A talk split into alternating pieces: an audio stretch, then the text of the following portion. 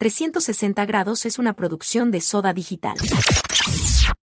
Bienvenido a 360 grados con Ilan Arditi. Eh, ah, ya estamos por acá en este segundo episodio de 360 grados. Yo soy Ilan Arditi y nos da mucho gusto que estén por acá. Les ha gustado muchísimo lo que estamos haciendo, pero nos han estado preguntando cómo es que me pueden seguir en las redes sociales. Pues muy fácil, en Twitter, Instagram y TikTok estoy como Ilan Arditi pero también si se quieren comunicar a través del correo electrónico info arroba sodadigital.com.mx. Así de fácil, así de sencillo. Y el día de hoy tengo en este segundo podcast como invitado a El Cha de Fobia. Episodio 2.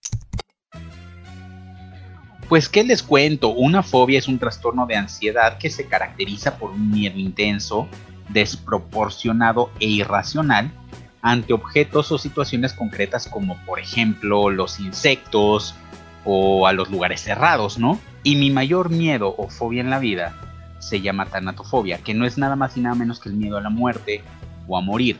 Pero yo no tengo esta tanatofobia tan marcada porque no le tengo miedo a la muerte. Sí tengo mucha curiosidad de saber cómo, no cuándo, cómo, porque si, si estás pensando cuándo te vas a morir, la neta es que nunca vas a disfrutar tu vida y nada más vas a estar viendo cuándo te vas a morir. Pero sí tengo curiosidad de cómo me voy a morir. Eso sí me produce un poco de curiosidad, más no miedo. Mi fobia, no les digo, no es el miedo a la muerte, pero sí tengo mucho miedo de que cuando yo me muera, cuando quiera que eso suceda y como quiera que eso vaya a suceder, voy a dejar a mucha gente que me quiere atrás sufriendo y eso a mí no me gusta, no me gusta ver a la gente sufrir, así que ese es mi miedo qué va a pasar con la gente cuando yo me muera. Y eventualmente todos hemos vivido alguna pérdida, por desgracia, chica, grande, y más ahorita en estos tiempos que estamos eh, viviendo, pues todos hemos vivido la muerte de cerca y hemos lidiado con la muerte de cierta manera. Y sabemos que lo único que te ayuda es el tiempo. Nunca vas a olvidar a tus seres queridos, pero sí con el tiempo vas a empezar a sanar.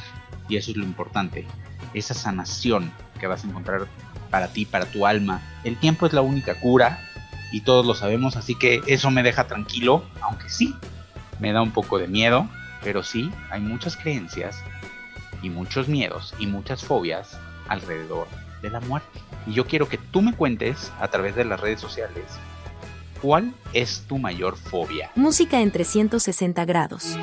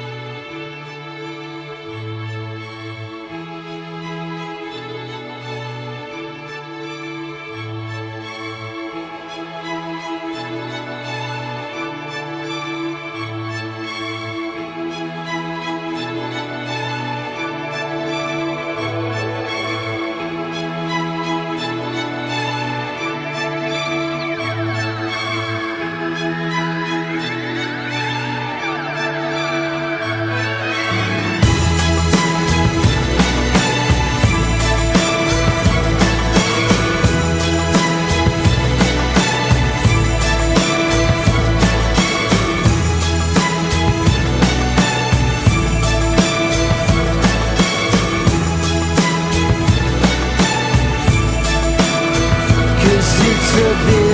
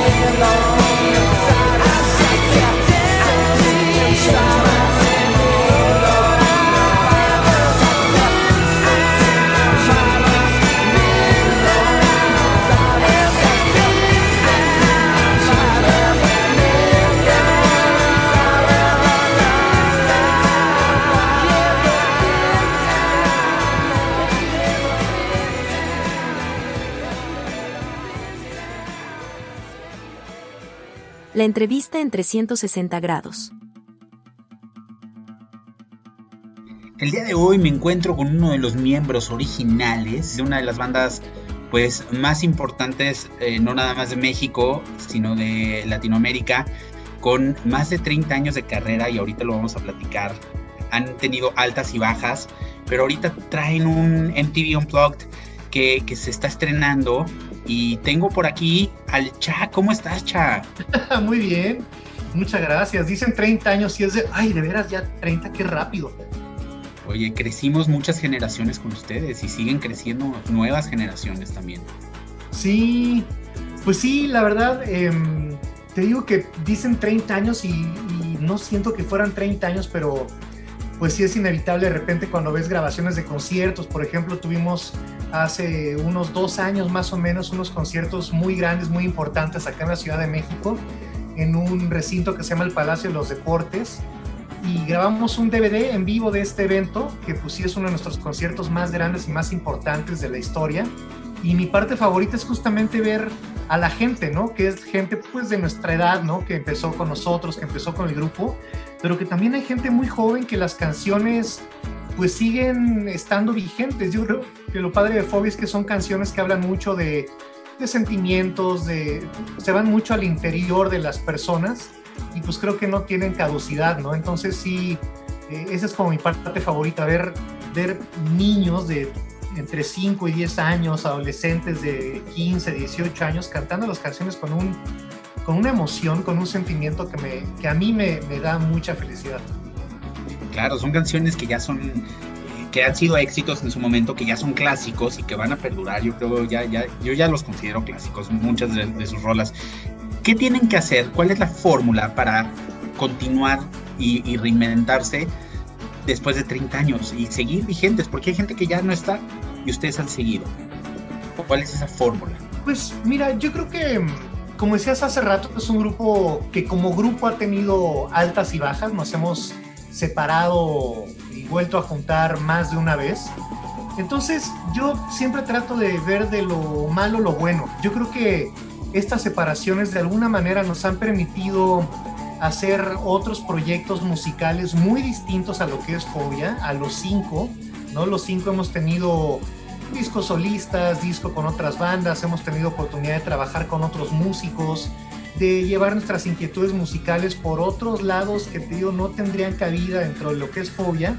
Y creo que esto nos ha permitido como grupo, como Fobia, poder enfocarnos muy bien en lo que es fobia y de lo que se trata fobia, ¿no? Que no se vuelva como un basurero de ocurrencias de ¿por qué no hacemos ahora esto y por qué no hacemos lo otro? Y, y a lo mejor uno de nosotros le puede desear y los otros cuatro van a estar incómodos con todo esto. Entonces creo que estos cajones se han podido dividir muy bien y es lo que ha permitido que Fobia de alguna manera eh, pues siga vigente, ¿no? A pesar de que es un grupo que realmente hace varios años que no saca eh, música nueva. Eh, a partir de, estos conciertos que te digo del, Palacio de los Deportes fueron porque sacamos una edición en vinil de toda nuestra discografía. Entonces regresamos a las versiones originales de las canciones porque a lo largo de los años pues se te ocurren arreglos nuevos para las canciones viejas. Eh, hay canciones que a lo mejor el arreglo original ya después no te gusta. El microbito es un muy buen ejemplo, ¿no? Fue nuestro primer sencillo y nuestro primer, digamos, éxito. Eh, y le hemos hecho como cuatro o cinco versiones, ¿no? Eh, algunas muy rockeras, hay canciones donde hay una versión donde incluso estamos tocando todos la batería, ¿no? O sea, y en esta, y en esta gira eh, de, reencuentro, digamos, y de festejo de 30 años, pues regresamos a las versiones originales. Y ahora en el Unplugged, pues lo que hicimos fue tomar varias de estas canciones y reinventarlas, ¿no? llevarlas a otro, a otro formato muy distinto y también pues buscar en el baúl de canciones de fobia, pues canciones que hace mucho que no tocábamos o que incluso no habíamos tocado los cinco juntos, ¿no? Como es el caso de, de Pesadilla, esta, e, este primer sencillo que es una canción que se hizo en una de las e, etapas en las que no estábamos los cinco juntos, que estaban nada más Leonardo y Paco como fobia. Entonces un amigo dice que qué bueno que ya estamos tocando los cinco eh, juntos Pesadilla porque ya entra, ya es canon, ya entra, ya entra dentro del canon de canciones de fobia porque pues ahora sí estamos como de alguna manera tocando interpretando y metiendo un poco nuestra cuchara en, esta canción. Realmente Pesadilla no fue, nunca fue un sencillo, y es lo que, lo que los he escuchado que vienen diciendo un poquito, que quisieron tomar esta canción y ahora sí hacerla sencillo y el primer sencillo de esta MTV Unplugged que ahorita vamos a platicar que está increíble todo lo que hicieron ahí pero es el primer sencillo que ya está sonando y hay video que está increíble también que es el, video es el mismo de, del Unplugged finalmente ¿no? Es... sí digamos que es la carta de presentación y escogimos esta canción justamente porque pues era como eh, fumar la pipa de la paz entre los cinco con este disco que fue que fue controversial. Este disco se llama, donde viene la canción originalmente se llama Destruyó Hogares. Creo que el título dice mucho. Sí. Eh, empezamos a trabajar este disco los cinco juntos, pero por azares del destino, pues ya no pudimos terminar los cinco el disco y salió, eh, pero nada más con la intervención de Leonardo y de Paco. Y decidimos tomar esta canción, tío, como para alguna manera decir, bueno, pues es, es muy buena rola, ¿no?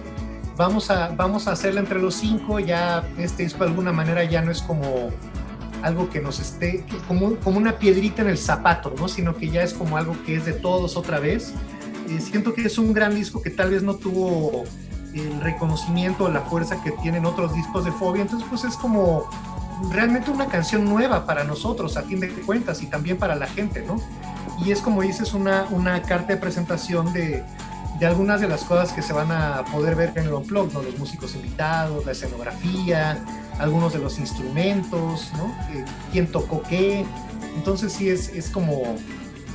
Nos gusta mucho la idea de que Pesadilla sea el primer sencillo de este disco creo que a todos. La verdad es que nos está encantando la canción a, muchos de nosotros, incluyéndome a mí. Eh, ya se divierten, ahora llega un momento en el que ya son tantos años que ya sé que pesa decir 30 años, pero qué bonito que puedan seguir ahí, pero ya llega un momento en el que ya se están divirtiendo y ya lo hacen más relajados o sigue siendo como el primer día. Pues yo creo que en el non-plug sí fue eh, como regresar un poco a esa primera etapa de fobia empezamos a tocar muy chicos. Yo cuando salió el primer disco de Fobia tenía 19 o 20 años. Leo tenía 16 o 17 años. Estábamos muy jóvenes cuando salió ese disco. Empezamos a tocar cuando teníamos 18, 15 años. Entonces, pues nuestra prioridad realmente era el grupo, ¿no? Y además, pues éramos cinco amigos que nos gustaba mucho estar juntos y pues una de las excusas para estar juntos era tocar, ¿no? En lugar de jugar fútbol, en lugar de hacer cualquier otra cosa, pues nos juntábamos a hacer música sin ninguna pretensión realmente, sin ninguna dirección, porque pues también estamos hablando de que era otro mundo, era otro México, eh, el rock estaba, eh, pues era muy distinto a, como vemos ahora el rock en español, ¿no? Que empiezas una banda y pues tienes desde el día uno la posibilidad de, de tener giras internacionales, de, de que te grabe alguna transnacional o de tener millones de views en alguna plataforma, en alguna red social, ¿no? En aquella época, pues el chiste era más tocar. Eh, y te digo, acabamos de, salíamos de la escuela, comíamos en nuestras casas y de ahí nos íbamos a ensayar. Obviamente, pues en 30 años las cosas cambian mucho, ¿no? De repente, pues algunos tienen ya hijos, familia, otras inquietudes artísticas, no nada más musicales, ¿no? Entonces, pues sí, las cosas eh, se pueden complicar, pero a fin de cuentas creo que, que Fobia nos ha dado mucho y sabemos que, que, es mucho más grande que nosotros como individuos, lo que hemos logrado hacer a lo largo de todos estos años. Y en el Unplug, eh, pues de alguna manera, no habíamos, no habíamos hecho un Unplug de MTV y tampoco era algo que nos llamara mucho la atención, sobre todo que cuando lo genera en TV hace ya varios años, pues todo mundo de repente empezó a hacer unplugs, ¿no? No nada más el de MTV. Se fusilaron la idea y pues no nos gustaba que de repente muchas bandas o muchos artistas nada más se agarraban y transportaban de lo eléctrico a lo acústico y ya, o sea, mi línea de guitarra, por ejemplo, era exactamente igual, pero en lugar de que fuera a tocar en una guitarra eléctrica, era tocada en una guitarra acústica y el baterista pues en esa se llevaba nada más unas tumbas, un bongo y no sentíamos que estuviera diciendo nada musicalmente. Nosotros siempre dijimos, si, si vamos a hacer un unplug, pues lo, lo vamos a, a, hacer de otra manera, ¿no? Es curioso porque ya teníamos como reglas, por si algún día nos invitaban, así dijimos, nada de cuarteto de cuerdas. Prohibido desde ahorita el cuarteto de cuerdas, que sentíamos que era un lugar común, por ejemplo, ¿no? Que pasaba mucho en los unplugs. Claro. Entonces llega, llega la invitación de MTV y pues para nosotros sí, sí fue algo que nos dio mucho gusto, la verdad, nos emocionó mucho, pero pues también estaba este compromiso de decir, bueno, a ver, tanto dijimos que lo íbamos a hacer así, así, pues ya llegó el momento de hacerlo, ¿no? Y como anécdota curiosa, pues esto es algo que se empezó a hacer a principios de este año. Eh, la invitación llegó a principios del 2020 y pues empezó a trabajar a principios de este año y estábamos ya muy entrados en la, en la preproducción, ensayos, cuando de repente pues llega, llega esta pandemia a nivel mundial y se tuvo que parar todo y no sabíamos la verdad si se iba, si se iba a retomar, si se iba a posponer, si se iba a cancelar. Estuvimos muchos meses así con esa incertidumbre y de repente nos dicen pues que se retomaba todo el proyecto, pero que se tenía que hacer en medio de la pandemia con todo lo que esto implica, ¿no? Eh, pues la dificultad de ensayar, tener que hacer muchas cosas a distancia.